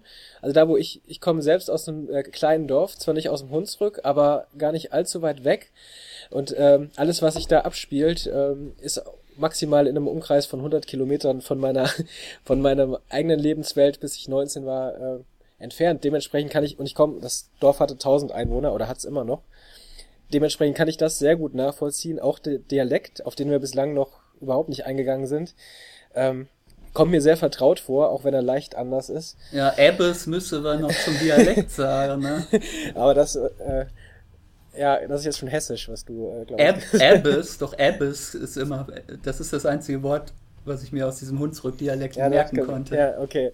Das ist teilweise Taunus-Hunsrück, das ist ja so fließend nee, äh, genau, also dadurch alleine schon natürlich eine gewisse Nähe, ähm, auch zu der ersten Heimat speziell, durch das Dörfliche und aber auch die, immer wieder der, die Flucht nach draußen natürlich auch. Plus natürlich, dass die, ähm, die erste Heimat chronologisch eben auch so einen großen Bogen spannt, also geschichtlich oder historisch gesehen. Das, das finde ich da schon sehr interessant oder spannend und ich glaube, das ist, was auch viele, viele anspricht. Das ist eben, sie deckt ja einen Zeitraum von dann eben, was sind das dann, 65 äh, Jahre ab und ähm, dementsprechend ähm, passiert da natürlich wahnsinnig viel und das, das übt schon nochmal einen großen Reiz aus. Was die dritte Heimat angeht, ähm, kann ich nur empfehlen, das wie ich zu machen, ist nämlich jetzt gerade nochmal zu gucken. Abgesehen davon, dass ja wir jetzt 25 Jahre Wiedervereinigung feiern und es dementsprechend ganz äh, spannend ist, vielleicht kam da kam es da auch zehn Jahre zu früh. Ähm, haben wir gerade im Zuge der Weltmeisterschaft, äh, ist das natürlich auch ganz lustig, da die zweite Folge heißt, wir sind Weltmeister und noch auch einmal die WM im Hintergrund immer eine Rolle spielt und der ähm, Protagonist aus Ostdeutschland ein Andi Breme äh, Trikot trägt. Ähm, ja, wobei eben die dritte Heimat schon eine andere Erzählweise hat, ne? Und es, es hat, sagt Reiz auch selbst, die ist emotionaler und ähm, dementsprechend auch noch weniger Story getrieben, sofern man das nennen kann, sondern geht eher auf Gefühle äh, noch mehr ein. Das, ist aber, aber ich hab, irgendwie fand ich die auch beliebiger, also ich, das wirkt dann so ein bisschen aufgesetzt, finde ich. Also da versuchte er nochmal so den Bogen halt zu schlagen und die, die, die Figuren der vorhergehenden beiden Teile dann nochmal so zusammenzubringen, aber es wirkt irgendwie alles so ein bisschen unausgegoren. Also ich fand das, weiß ich nicht, das hätte man sich auch irgendwie auch ganz sparen können. Also die, diese Geschichte von, von Hermann und Clarissa, finde ich, die wird gar nicht so richtig weitererzählt. Das sind zwar noch formal noch dieselben Figuren, auch die gleichen Schauspieler, aber irgendwie haben die gar nicht mehr so diese, diese Charaktereigenschaften oder die halt äh, sie in der zweiten Heimat gerade so faszinierend gemacht haben. Also man sieht ihn dann zwar ab und zu nochmal irgendwie ein Orchester dirigieren oder irgendwie an seiner Musik arbeiten, aber es geht eigentlich gar nicht mehr um diese, diese Themen mit Kunst und was ist wichtiger, Kunst oder Leben oder dieses, dieses äh, diese innere Getriebenheit, die, der, die gerade der Hermann ja auch hatte oder beide Figuren ja eigentlich auch hatten in der zweiten Heimat, das kommt irgendwie alles gar nicht mehr so vor.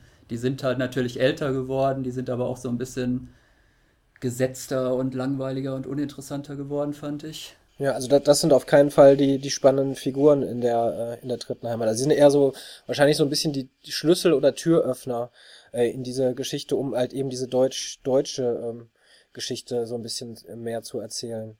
Also ich, wie gesagt, wie du schon sagst, als, als Charaktere oder als Figuren sind die ähm, relativ langweilig. Äh, sie dienen halt einfach dazu, wieder zurückzukehren ne, in diese Welt. Deswegen hat er sich ja auch den Thomas Brusig als äh, Co-Autor hinzugeholt, nehme ich mal an, äh, eben um auch äh, authentisch äh, über den Osten erzählen zu können, weil das hat er sich selber nicht, äh, also da fehlt ihm der autobiografische Bezug und den hat er sich quasi so glaube ich, an die Seite geholt. Ähm, behaupte ich jetzt mal so. Ja, dieses, dieses Regionale, was ja viele dann doch so zu lieben scheinen, oder was, also die, dieses, das Hunsrück ist ja dann auch, äh, oder sagt man der Hunsrück? Der. Der Hunsrück ist ja dann eigentlich auch weltweit unter Filmfans dann eigentlich so, so ein stehender Begriff geworden und es gibt ja heute noch so Touristentouren, so die, die, die Heimat-Bustour äh, dann halt durch die Drehorte und so. Äh, dieses Regionale, dass dann halt auch, wie gesagt, die, viel Dialekt gesprochen wird, ohne dass das irgendwie untertitelt wird oder so. Das ist natürlich auch irgendwie was, was erstmal so ganz, ganz befremdlich wirkt und man fragt sich dann äh, so, warum soll mich das jetzt, wenn ich ganz woanders lebe, äh, interessieren, was da in, in diesem Hunsrück vor sich geht.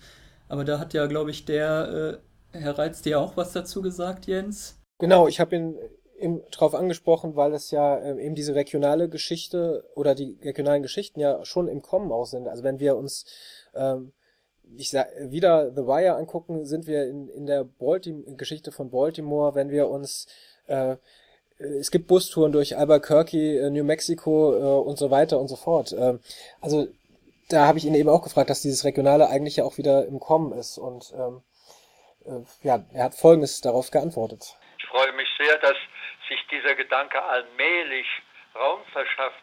Denn in den ersten Jahren, also in den 80er und 90er Jahren, wo wir die großen äh, Geschichten erzählt haben, also mit Heimat 1 und der zweiten Heimat, hat man das überhaupt nicht so gesehen. Dann hat man immer gesagt, äh, ja, das ist so provinziell. Das ist dann also deutsche Provinz und das ist, das, das, äh, das kann man vielleicht nur in den dritten Programmen senden und so weiter. Man, man war immer der Meinung, je mehr man sich auf das Leben der Menschen im Besonderen konzentriert, umso, umso provinzieller wird man. Also man suchte zu sagen, die großen Allerweltsthemen. Und gerade da hat man sich, hat man den Boden unter den Füßen verloren. Diese Erkenntnis, dass die äh, eigentlichen Stoffe immer regionale Stoffe sind, diese Erkenntnis hat sich nur sehr langsam Raum verschafft. Also international ist es heute klar geworden, aber in, im deutschen Film eigentlich immer noch nicht. Da kam auch schon so ein bisschen, wenn nicht Verbitterung, dann doch äh, Resignation heraus. Oder ich denke, das hat auch was mit dem Kinofilm zu tun, dass er sich dafür entschieden hat, das jetzt als Kinofilm zu machen, weil er da keine Lust drauf hatte. Hat eigentlich irgendjemand eine Ahnung? Ich konnte dazu nichts finden also ein riesen Publikumshit wird die andere Heimat jetzt im Kino auch nicht gewesen sein, schon allein deswegen, weil's, weil man es halt, wie gesagt, überhaupt nur in irgendwelchen 15 Uhr Vorstellungen sich überhaupt nur angucken konnte. Aber weiß da irgendjemand was, ob da wenigstens die Produktionskosten irgendwie reingespielt wurden oder es, es wird ja dann wahrscheinlich auch nochmal im Fernsehen irgendwie laufen in der ARD, vermute ich mal, aber weiß man dann auch nicht, in, ob am Stück oder spät abends um 23 Uhr vielleicht zweigeteilt. Also, also Arte, Arte hat auf jeden Fall mitproduziert. Ähm, ich, die DVD ist ja auch zweigeteilt, also sind zwei DVDs, da könnte ich mir vorstellen, dass es auch in zwei Teilen gezeigt wird. Ähm, was, was sie gemacht haben und was ja in den Zeiten, wo äh, die Kinozuschauer sowieso äh, auch am Schwinden sind und man vom Kino, äh, von der Kinokrise spricht. Reiz ist sehr viel ähm, mit dem Film durch Deutschland gefahren und war äh, selbst bei, bei Vorführungen dabei und es gab viele Diskussionen äh, danach zum Film. Also da, da wurde eher so ein kleines Event äh, dann auch immer darum herum gemacht. Ich glaube, die sind immer noch teilweise unterwegs äh, und er, ja, er nimmt sich dann die Zeit und fährt an Wochenenden in Städte wie, ich sag mal, Mainz. Oldenburg. ja gut, Mainz. Koblenz, Simmern. Genau, ich, ich glaube in Moorbach oder, oder ich weiß gar nicht, wo gedreht wurde. Das war ja nicht in Moorbach, wo, wo Reiz herkommt, sondern in einem anderen Dorf.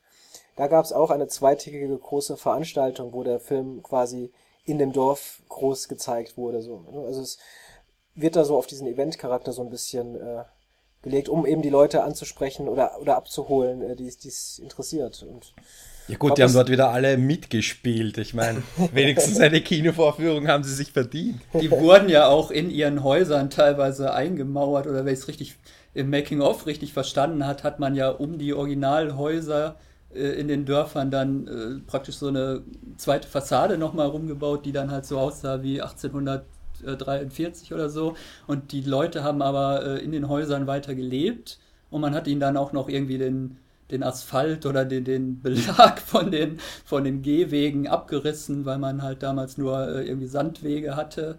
Und das ist ja schon irgendwie auch ein sehr äh, äh, einerseits natürlich ein sehr ungewöhnlicher, andererseits aber auch natürlich ein sehr authentischer Ansatz, dass man nicht jetzt irgendwo im Studio oder irgendwo auf dem grünen Feld da irgendwie so ein, so, so ein Filmdorf hinbaut, sondern dass man so dieses Originaldorf nimmt und das dann aber wieder so auf den Stand von, von vom vorletzten Jahrhundert bringt. Auch sonst ist, Reiz äh, schon immer äh, Verfechter von Dreh an Originalschauplätzen gewesen. Also das war äh, auch, auch zu, zu, äh, zu Zeiten des neuen jungen deutschen Films oder neuen deutschen Films, oh Mann, äh, die Gegenbewegung eben aus den Studios rauszugehen, mit dem leichten Equipment draußen zu drehen. Und während inzwischen die Serienproduktion etc. auch alles wieder ins Studio zurückgeht oder auch wegen ihrem Greenscreen-Getue ist, äh, ist Reiz einer, der draußen geblieben ist und immer noch äh, vor Ort dreht, weil ihn das auch immer inspiriert. Also es gibt massenhaft Anekdoten darum, äh, wo die Drehorte dafür verantwortlich waren, dass, dass neue Details oder äh, mit eingearbeitet worden sind ins Drehbuch.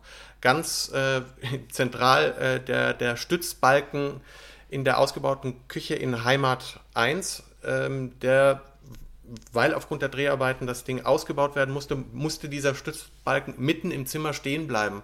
Und der kriegt ja eine richtig zentrale Bedeutung innerhalb ähm, des Films. Also das ist ähm, auch durchaus Methode. Und ich habe es übrigens gerade gefunden, Besucherzahlen Stand Februar 2014 119.282. Also sollten die, äh, die Kosten wieder drin gekommen sein. Ja, ich wollte gerade sagen, das ist gar nicht so schlecht für einen deutschen Film. Da laufen, glaube ich, viele Kinofilme auch vor 2000 Leuten bundesweit. Ja, zum, also so, sobald man sechsstellig ist, würde ich sagen, ist es okay. Also lässt sich sehen. Ja, vor allem reich, ich glaube 50.000 oder 30.000 reichen im Prinzip der, der Förderung, um das als Erfolg abzubuchen. Wir sollten vielleicht zu der, bevor wir uns völlig verzetteln, zur Ästhetik noch was sagen die ja doch auch recht ungewöhnlich ist. Wir hatten die Farbwechsel schon mal kurz, äh, die, glaube ich, den Harry beinahe in die, in, in die Fieberträume oder was getrieben hätten.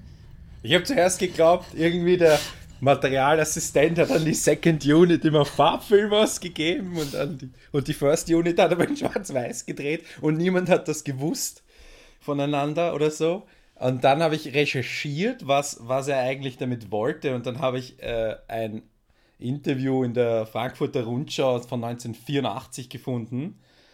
Und da tut er dann so, als da ich muss den Zuschauer irritieren, weil das ganze Programm so gleich ist und so weiter. Eine furchtbar intellektuelle Antwort, von der, wo ich nur jedes zweite Wort verstehe.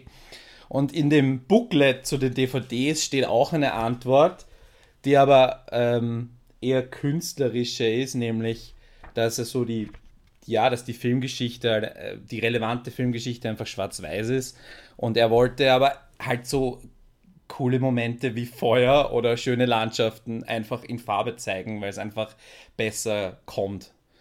Also zwei Erklärungen, die wenig miteinander zu tun haben. Beide haben wahrscheinlich ihre Berechtigung. Aber es irritiert total. Also ich habe sofort versucht, irgendeine Systematik zu erkennen. Zeigt er jetzt nur die glücklichen Momente in Farbe oder zeigt er nur die Frauen in Farbe oder was auch immer. Also ich habe überhaupt keine Systematik gefunden und damit habe ich die erste Folge verbracht. Ach, hast du nicht verstanden, dass die Farbaufnahmen immer Tagträume in Wirklichkeit sind?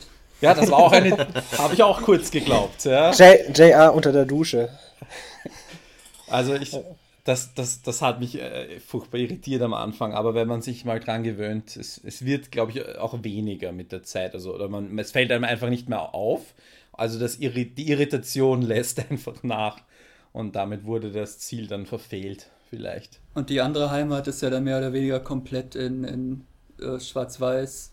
Und dann gibt es aber ab und zu nochmal so einen, einen Farbtupfer, der im Bild, im Schwarz-Weiß-Bild dann so aufblitzt, zum Beispiel irgendwie blaue Kornblumen, die im Wind wehen oder irgendwie irgendwo. Die 20 Wörter für grün, die die brasilianischen Ureinwohner haben. Was, die leuchten dann, auch im Bild? Ja, dann, dann, zeigt er fünf verschiedene Farben grün.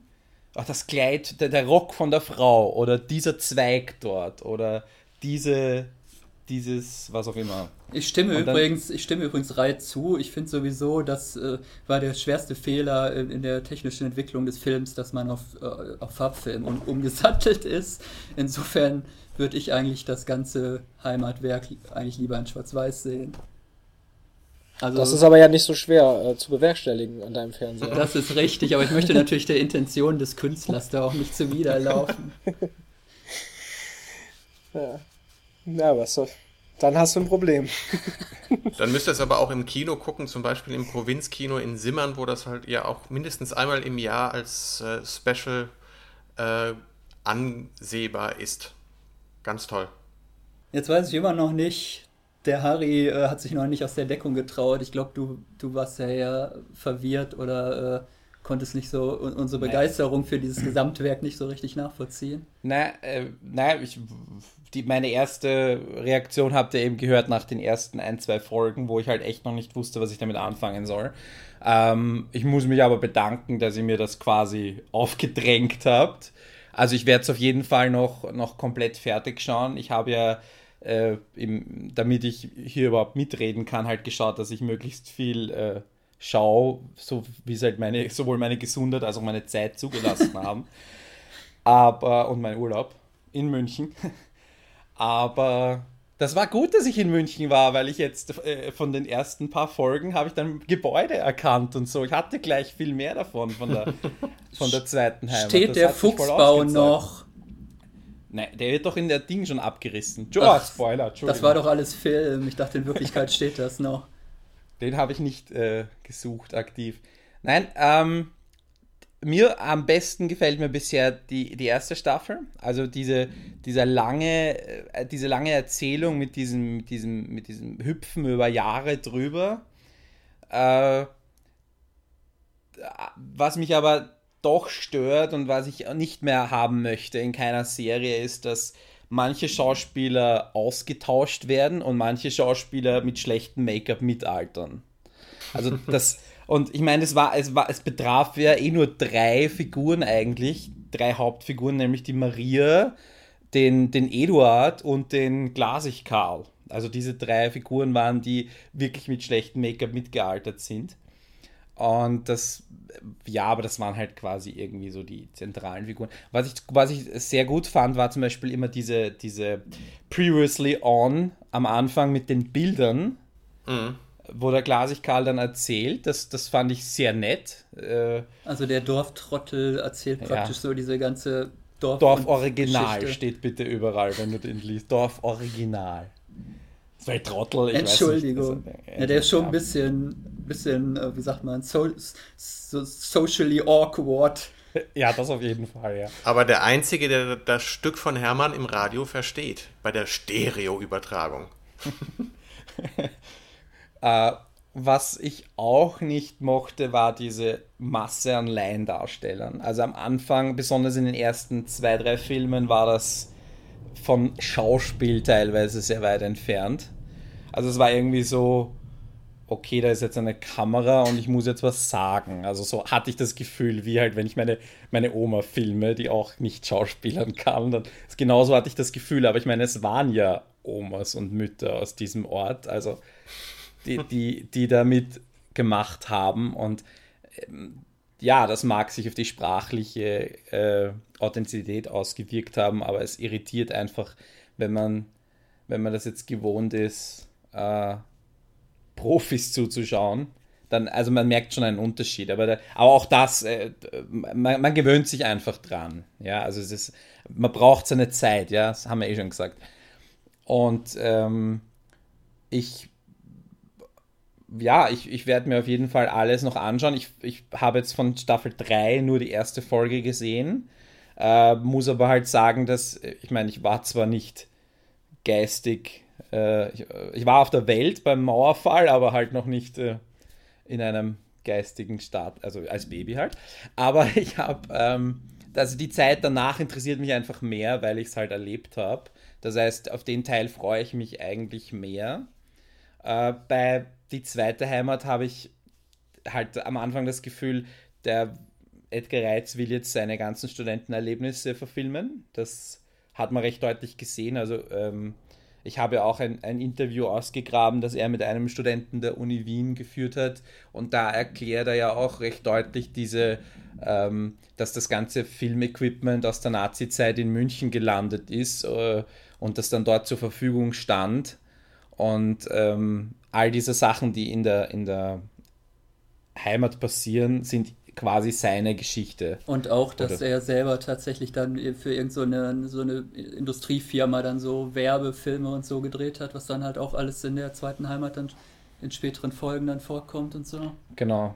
Also da, da das, das hebt sich insofern ab, weil es halt wirklich seine, ich meine, dass er aus dem Hunsrück ist und dort seine, seine Geschichte ansiedelt, ist jetzt, ist jetzt nicht so aufdringlich wie das hier. Da ging, da, das war jetzt wirklich, okay, das, das ist mein Tagebuch verfilmt aus dieser Zeit.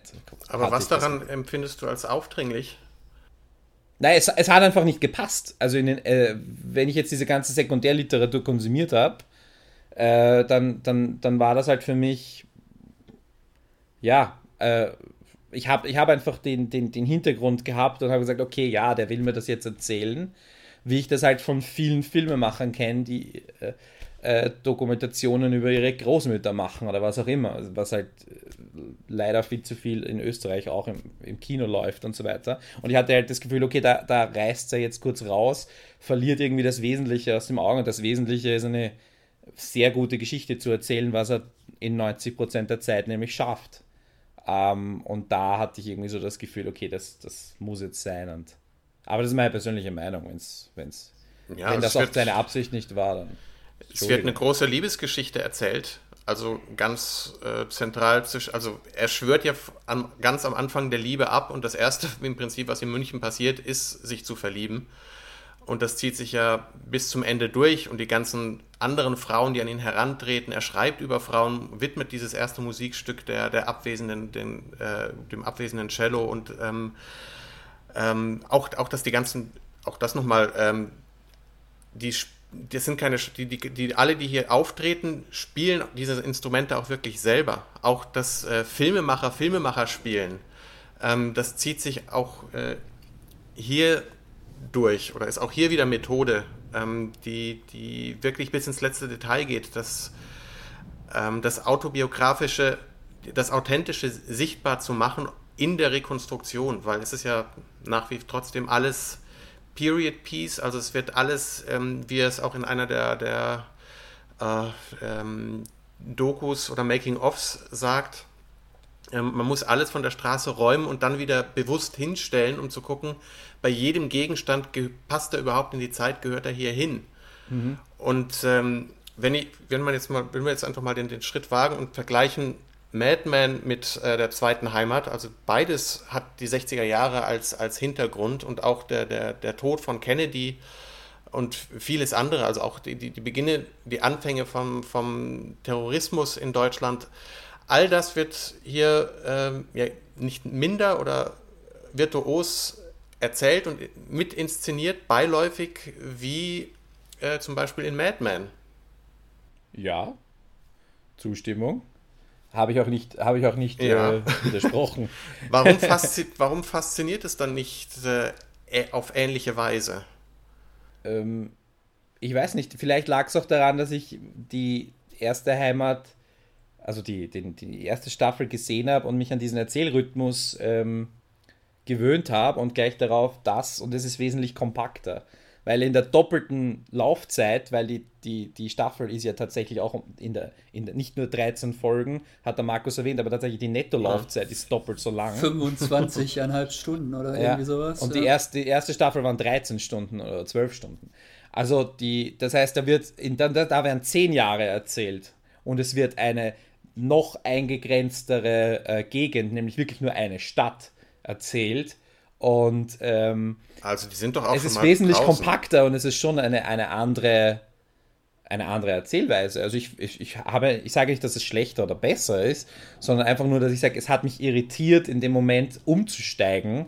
Das ist genauso, wie es mich irritiert, wenn ich äh, im Borgen-Podcast habe ich es erwähnt, ich habe das Schild und Borgen gleichzeitig geschaut und zwei verschiedene Erzählstile. Also das äh, hat mich genauso irritiert, aber ich meine, das, liegt ja an meinem Hirn, dass ich mich darauf einstellen muss. Und ich sage nur, das ist halt jetzt, was ich dazu beitragen kann. Ich kann nicht allzu viel dazu beitragen, weil ich eben noch nicht alles gesehen habe. Aber die, Und- wenn du die bis zur vierten Folge bist du gekommen? Bei der zweiten der- Heimat? Ähm, ja, ich glaube, die vierte. Ja. Und das waren ja die, genau die beiden Folgen, mit denen ich damals eingestiegen bin. Die dritte und vierte, diese, diese zweite Liebesgeschichte, die da noch erzählt wird zwischen äh, Evelyn und Ansgar, heißen sie, glaube ich. Ja, genau, genau. Was ich da- ja absolut faszinierend fand, dann halt praktisch dann nochmal so eine in zwei Teilen abgeschlossene Geschichte, die dann so in die anderen ganzen Geschichten dann so reingewoben sind. Äh, Also absolut faszinierend. Also das war eigentlich, das war für mich dann eigentlich schon so der Höhepunkt, so die vierte Folge und danach äh, war es dann zwar immer noch sehr gut, aber, aber so gut wurde es dann für mich eigentlich dann äh, auch nicht mehr. Also, was, was hallo? was ist los? Fassungslos. Die, die großartigen, die, diese, diese großartigen äh, äh, äh, Off-Kommentare dann von Hermann, der dann irgendwie so, so meint, äh, äh, jetzt, jetzt war ich in München heimisch geworden, jetzt war es wie bei uns auf dem Dorf, man konnte auf den Friedhof gehen und da lag jemand, den man gekannt hatte und so. Das, da ist schon irgendwie diese ganze Melancholie der, der Jugendphase oder das, ist ja auch so eine Sturm- und Drang-Geschichte eigentlich, so die jungen Leute, die da in die, in die große Welt aufbrechen, um, um, um irgendwie die Welt zu erobern und dann doch irgendwann recht desillusioniert dann eventuell zurückkehren. Das ist ja eigentlich alles schon als schon in der dritten und vierten Folge drin. Ja, also äh, der Titel Heimat ist ja nicht zufällig, ne? Also das ist ja das, das ist ja das zentrale Motiv die ganze Zeit, das haben wir auch noch gar nicht angesprochen irgendwie. Also ich finde, das ist die, die, die Serie mit dem passendsten Titel. Und die letzte Folge heißt, glaube ich, Kunst oder Leben von der zweiten Heimat. Das ist ja. eigentlich auch, könnte man auch als äh, äh, Titel der, der zweiten Heimat eigentlich auch als Alternativtitel drüber stellen das ist eigentlich die Frage, um die es da geht. Also was ist jetzt eigentlich wichtiger, meine hehre Kunst, die ich da verwirklichen will, oder nicht doch irgendwie so das Leben und der profane Alltag und irgendwie so das, das Kleine, das Politische im Privaten, wie man früher gesagt mhm. hätte.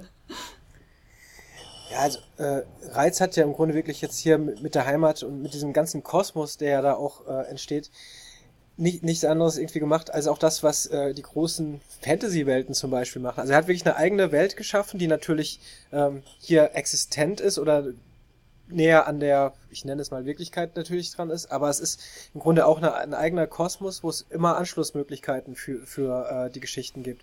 Das heißt, er kann sich immer zwischendurch eine, eine Figur rauspicken in einer Zeit und kann diese Geschichte wieder in dem Universum erzählen, sie passt herein, muss aber gar nichts mit den anderen Geschichten mehr zu tun haben. Ne? Sie, sie verselbstständigt sich, aber immer in diesem, in diesem Heimatkosmos irgendwo, wo dann wieder, wie du sagst, dann doch die, durch die Rahmenhandlung alles zusammenpasst. Wenn es, wenn die Dokumentation mit einem Brief äh, aus Brasilien anfängt und jetzt die andere Heimat eben mit dieser Person, die nach, nach Brasilien auswandern will.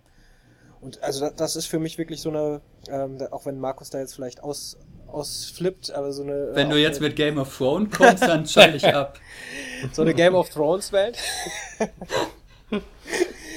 bist du noch da? Game of Thrones spielt ja bekanntlich in Wirklichkeit auch gar nicht in der Fantasy-Welt, sondern in den 1840er Jahren in Rheinland-Pfalz. Also, ich werde, da, werde ich jetzt nicht näher drauf eingehen, aber das Prinzip ist halt eben das gleiche.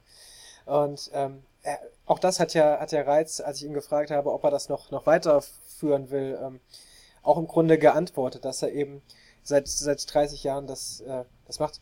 Oder vielleicht kann man äh, seine Antwort hier sogar auch nochmal einspielen. Äh, das würde sich ja, würde sich ja anbieten. Ich habe vor über 30 Jahren einmal im, im Scherz eigentlich beschlossen, äh, alle meine Filme Heimat zu nennen. Äh, und das ist ein Trick natürlich, weil äh, wenn Sie genau hinschauen, handelt jede Geschichte von etwas ganz Verschiedenem, von von allen Themen, die einen anrühren können. Und so wird es auch jetzt sein. Also ähm, ich glaube, meinen Fans zuliebe und auch den, äh, denjenigen zuliebe, die äh, das finanzieren sollen, äh, würde es mir nichts ausmachen, wenn ich wieder das Wort Heimat im Titel führen würde. Aber äh, das heißt natürlich nicht, dass das wieder in Schabach spielt und dass das wieder in der Familie Simon oder so. Das muss nicht immer zu sein. Ja, deswegen kann es gut sein, obwohl ich da sehr gespannt bin, ähm, da er nun mal doch mittlerweile im gehobenen Alter schon ist und Filme. Das Filme betonen das doch nicht immer. Ja, ich, ich finde es faszinierend. Also ich meine, du musst 81, äh, da sind andere Jahre, andere ähm, Beamte ja schon seit 40 Jahren im Vorruhestand oder so. ähm, dass er Filme machen ist ja nun mal auch anstrengend. Ne? Und, äh, und diese Art von Film wahrscheinlich noch mal mehr, weil das immer ja. so Projekte sind, die sich wirklich über Jahre dann so hinziehen mit der ganzen Pre-Production ja. so, ja. Genau, also Aber deswegen er, er, hat ja, er hat ja schlauerweise irgendwie jetzt äh, also ich meine, dass er den Preis gewonnen hat, war nicht schlau, aber er hat diese Lücke gelassen zwischen Staffel 1 und dem Film. Das heißt, er kann da noch was hineinsetzen und er kann jetzt mit diesem Argument zu den Förderern gehen und sagen, ich habe da eine Lücke zu füllen, ich möchte da noch mal fünf Jahre arbeiten und dann gehe ich aber wirklich in Pension. Aber diese Lücke finanziert mir das bitte noch. Diese Lücke will ich füllen oder so. Oder vielleicht verlangt das die Fanbase, die also, ebenfalls 80-Jährige. Was, was könnte da jetzt noch kommen? Heimat 5 wäre dann praktisch von 1850 bis 1920 oder was? Ja, ja genau, inklusive Erster Weltkrieg noch. Und, unsere äh, Mütter, äh, unsere Väter. Ich habe ihn übrigens auch äh, danach gefragt, äh, aber er hat äh, sich da sehr ähm, neutral herausgezogen und sagte, er wäre gerade bei unsere Mütter, unsere Väter in der Produktion gewesen und hätte es deswegen noch nicht schauen können. Äh, äh ich, ich könnte mir vorstellen, dass er wirklich auch diese Brasilien-Geschichte noch erzählt. Also äh, vielleicht jetzt gerade mit dem, mit dem Rückenwind, den er jetzt hat. Oh, mit Werner Herzog als Co-Regisseur, das wäre doch noch super. Dann gehen die zurück, wo, wo, wo Herzog damals schon äh, hat er da gedreht? Ja, und den anderen. und Milkinski. Ja, oder? den und den, den Cobra Ver, der hatte den da nicht auch. Ne, wie hieß denn dieser andere Kinski? Mein Gott, es gab so viele von Herzog und Kinski. Aguirre. Aguirre. Okay. Ja. Da, da könnte er doch nochmal wieder zurück und dann könnten die beiden da zusammen doch nochmal irgendwie das, das, die brasilianische Heimat dann vielleicht ja. drehen. Oder, äh, oder die, die Reisen des Alexander von Humboldt mit Werner Herzog. ja, das wäre auch super. Ja. Ich fand den Film ziemlich langweilig. Also der, der ja, ich meine, er war super gemacht, aber äh, also das war echt vier Stunden Langeweile. Das hätte man tatsächlich verknappen können. Also das fand ich unnötig. Also ich wirklich unnötig. fand es im Kino tatsächlich mit zunehmender Laufzeit immer besser. Ich bin, glaube ich, erst kurz vor der Pause äh, gab so eine. Äh, ich habe jetzt, ich habe es äh, jetzt vor ein paar Tagen ja nochmal zu Hause geguckt und habe dann mal auf die Uhr geguckt. Die, die letzte Sequenz vor der Pause, wo, wo dann auf dieser ähm, der Kirmes alle zusammenkommen zum Feiern einmal im Jahr äh, das dauert unglaublich 20 Minuten, diese Sequenz. Und mir ist das da im Kino damals erst nach einer Viertelstunde oder so, denke ich irgendwie, sag mal, das dauert doch jetzt äh, irgendwie eine Viertelstunde immer dieselbe, es ist immer noch dieselbe äh, Sequenz. Dann geht, dann, dann sieht man irgendwie Leute beim Tanzen irgendwie im, im Obergeschoss und dann geht die Kamera halt mal die Treppe runter und dann ohne Schnitt sieht man dann plötzlich irgendwie dann ganz andere Figuren, die dann irgendwie was ganz anderes wieder aushandeln und das, da, das war, glaube ich, so der Punkt, da war ich dann auch total äh, verärgert eigentlich, dass danach dann die Pause kam, weil da war ich dann irgendwie so total äh, eigentlich wieder in diese Handlung hineingezogen. Und ich finde halt eigentlich, er, er, braucht immer diese Länge. Das wird einfach nicht funktionieren, wenn er die, das, was er dazu erzählen hat, das könnte man sicherlich vom Inhaltlichen, könnte man das auch in zwei Stunden erzählen, aber es würde einfach äh, halt nicht denselben erzählerischen Sog halt äh, ausüben. Ich denke auch, also bei, bei die andere Heimat ähm, kann ich mir auch wirklich vorstellen, dass es ähm, auf DVD oder auch im Fernsehen verliert, dadurch, dass man einfach zu viel Ablenkung hat. Ne? Man äh, kann eben in die Welt um sich herum schauen äh, und wird dann durch, durch eben diese langen Szenen äh, vielleicht abgelenkt. Äh, Im Kino, ich habe es eben schon erwähnt, also da, nach einer Stunde wird, ist man wirklich reingesogen, vielleicht sind es auch irgendwie 70 Minuten, äh, vielleicht ist es auch wirklich genau die Stelle, die du erwähnst. Aber irgendwann ist man eben drin und könnte es auch noch stundenlang weiter gucken. Äh, weil es, weil man eben in diesem, diesem Rhythmus drin ist. Aber ähm, das, was, was Harry meinte, kann ich sehr gut nachvollziehen, ähm, dass es einfach auch äh, im, im Fernsehen, glaube ich, oder auf DVD schwieriger ist, da reinzukommen. Naja, vor allem, es sind halt so Szenen wie der Vater, der halt die, die absolute engstirnige Figur ist, also der absolute Kon Kontrast zum Sohn, erzählt ihm zum fünften Mal, er soll das Buch weglegen und was hackeln. Also, das habe ich nach dem ersten Mal schon verstanden. Also, wenn du diese zusätzlichen Szenen einfach streichst, ja, und wenn das wenn das woanders gemacht würde, würde das auch tatsächlich gestrichen werden, weil es einfach redundant ist. Oder zum also, dritten also, Mal. Das hatte weder den Vater weiterentwickelt noch den Jakob weiterentwickelt. Und irgendwann, ich habe mir nur halt gedacht, okay, diese Szene spielt immer neben dem Misthaufen und die das Spannungsmoment war dann für mich, als dann das Buch tatsächlich in irgendeiner Szene auf den Misthaufen geflogen ist. Aber und zum, toll, Dr ja. zum dritten Mal wird die Mutter von ihren beiden Söhnen nochmal aufs Feld äh, rausgetragen, weil sie immer mit ihrem Ableben rechnen und auch beim dritten Mal lebt sie immer noch. ja, aber das ist ja genau das, was er, was er mit dem Film erzählt und erzählen will, diesen Rhythmus. Und es ist natürlich keine dramatische Erzählform und äh, deswegen wird auf diese ökonomische Erzählverknappung, äh, deswegen, ich sag mal, äh, sag's mal schön, scheiß da darauf, äh, weil natürlich, natürlich jeder, jeder ähm, Drehbuchlektor oder Redakteur würde sagen, was Harry gesagt hat, wir, wir haben es verstanden, äh, der Vater kapiert's halt nicht, es reicht einmal, aber er erzählt es immer wieder, weil es eben diese äh, genau diesen Rhythmus vorgibt und dieses dieses äh, stumpfe diese stumpfe Wiederholung bringt einen auch in dieses Gefühl rein und erklärt vielleicht auch die Figur ähm, oder die, dieses Anderssein dieser der Figur noch noch intensiver zumindest vielleicht. Also es ist halt eben dieses Epi, diese epische Erzählform, die sich für sowas Zeit lassen will, bewusst. Ich dachte tatsächlich, äh, ja, es stimmt zwar, dass das irgendwie im Kino hat das irgendwie besser gewirkt als jetzt irgendwie auf dem Computerbildschirm, aber trotzdem dachte ich jetzt irgendwie beim zweiten Ansehen nochmal, hat er da nicht irgendwie noch vier Stunden geschnittene Szenen, dass man das nicht einfach nochmal zu einem, zumindest zu einem Vierteiler oder so irgendwie nochmal äh, fürs Fernsehen schneiden kann, weil ich eigentlich äh, gerne noch viel mehr von dieser Welt dann halt auch äh, im vorletzten Jahrhundert dann irgendwie oder von diesen Figuren dann halt auch nochmal gesehen hätte. Er hat das doch bei, der, äh, bei den Staffeln gibt es doch einen, der heißt Die Frauen, glaube ich. Da sind nochmal Szenen mit Frauenfiguren, die geschnitten wurden. Ja. Da hat er auch nochmal ein ziemlich großes Ding da, äh, daraus gemacht. So sollte man also es so, allerdings besser nicht machen, finde ich. Hast du das gesehen? Ich, ich habe nur gelesen, dass es das gibt. Nee, ja, ich habe das tatsächlich hier stehen. Das ist, äh, ich habe hier die holländische Box, die heißt witzigerweise dann Heimat 4, weil man hat das dann einfach als vierte Staffel vermarktet clever, clever, die Holländer. Und das ist dann halt wirklich, das wird dann so, wurde zwar verkauft, das ist jetzt ein eigenständiger Film, aber das ist ja wirklich einfach nur das, was man, was man normalerweise halt als Bonusmaterial auf die DVD-Box äh, halt geschnittene Szenen, äh, die man drauf geboxt hätte, äh, draufgepackt hätte. Es ist schon noch verknüpft, also mit, mit der Ludo, ähm, und, aber es ist äh, ästhetisch einerseits misslungen, weil es wird, wird hier nicht schwarz, einfach nur schwarz-weiß und, und äh, Farbe gemischt, sondern 35 äh, mm Material mit, mit Videoästhetik und da haut es mich komplett raus. Getoppt wird es dann noch von, von äh, äh, Videoeffekten, bei denen mir einfach schlecht wird, wenn ich die, die sehe. Ähm, die aber, glaube ich, dein Sohn gemacht hat, ne? Ja, aber was, was halt schade ist, weil die, die, die es eigentlich was Essayistisches hat, wie wie er reflektiert über das Erinnern und das, das Fragmentarische eben, das ist ja sowieso eins seiner großen Themen.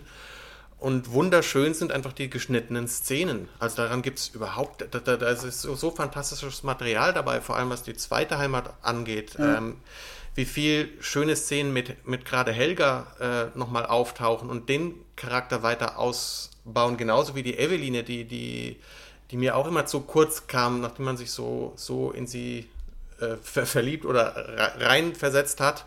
Es gibt eine super Szene mit ihr, wo, wo sie ja nochmal kurz bei sich zu Hause ist und dieses, es ist ein, eine so fantastische Szene. Ähm, oder auch, auch eine sehr lustige Szene ist die, die, wenn, wenn äh, Helga in letzter Minute äh, beim Standesamt versucht, aus einem Beamten rauszukriegen, äh, wie die Anerkennung einer in, im, in Afrika stattgefundenen äh, Hochzeit im Busch, ob die anerkannt wird. Das ist, das ist komödiantisches Gold. Also das ist also, das, was ich meinte. Die, die Szenen selber, die sind teilweise toll, aber man hätte sie halt wirklich dann besser als, als geschnittene Szenen einfach äh, auf die entsprechenden DVDs draufpacken sollen, statt daraus jetzt zu versuchen, das jetzt irgendwie so künstlich nochmal mit einer Rahmenhandlung jetzt irgendwie zu, zu einem eigenständigen Werk oder so zu, aufzublasen. Das funktionierte für mich halt mhm. überhaupt gar nicht. Also diese Rahmenhandlung fand ich total banal. Da läuft halt die Lulu nochmal die Stationen ihrer Eltern ab, wie sie sich da in München an der, an der Musikhochschule kennengelernt haben. Und man hört dann ständig ihre Gedanken. Äh, das ist halt einfach banal irgendwie, das hätte man sich schenken können. Und das andere ist halt nur aneinandergereihte, geschnittene Szenen halt einfach. Ja, wir sollten vielleicht zum Ende kommen. Haben wir noch was Wesentliches vergessen? Naja, vielleicht eine absolute Empfehlung an alle, die jetzt die Serie noch nicht kennen und bis hierher durchgehalten haben, äh, dass, dass das einfach eine absolut moderne Serie ist, die in die jetzige Zeit passt. Erzählmäßig, äh, dieses, diese langen Bögen, also alles, was wir gerade bei HBO wollen und, und kriegen, ist da. Kriegen wir bei der ARD nicht mehr. Naja, richtig, ja. Und vielleicht ja der Aufruf an, an, die, an die Fernsehanstalten, äh, so eine Geschichte könnte man jetzt sagen, wir nehmen ein anderes Bundesland zum Beispiel und äh, mit, wo es halt ganz anders ist an und man könnte genauso eine historische Geschichte durch die, durch die Zeiten erzählen, äh, vielleicht mit ein bisschen, ein bisschen moderner, aber sowas würde ich mir auch anschauen, wenn es in, in woanders ist, in ein anderes der 15 Bundesländer, die ihr zur Auswahl habt. Also ich glaube Schleswig-Holstein. So, ja, Schleswig-Holstein, ja genau. Ja. Nordsee, Fischerdorf, Zweiter Weltkrieg. Die ostdeutsche Heimat. So. Die ostdeutsche Heimat, Chronik eines Niedergangs. Waren es nicht 16 Bundesländer? Ja, aber Rheinland-Pfalz hatten wir ja jetzt schon abgehakt. 15, an, 15 andere, oder? Ich habe auch, hab auch kurz gestutzt. Ja, also. Ihr habt 16, oder? Klare Kaufempfehlung, äh, wer noch, ich weiß nicht, die Marktpreise so knapp 80 Euro übrig hat, sollte sie in die Komplettbox der Heimat-Trilogie äh, investieren und dann hat er vielleicht auch noch äh, 16 Euro, um sich dann die andere Heimat auch noch zu kaufen. Das war das serielle Quartett. Präsentiert vom Torrent Magazin.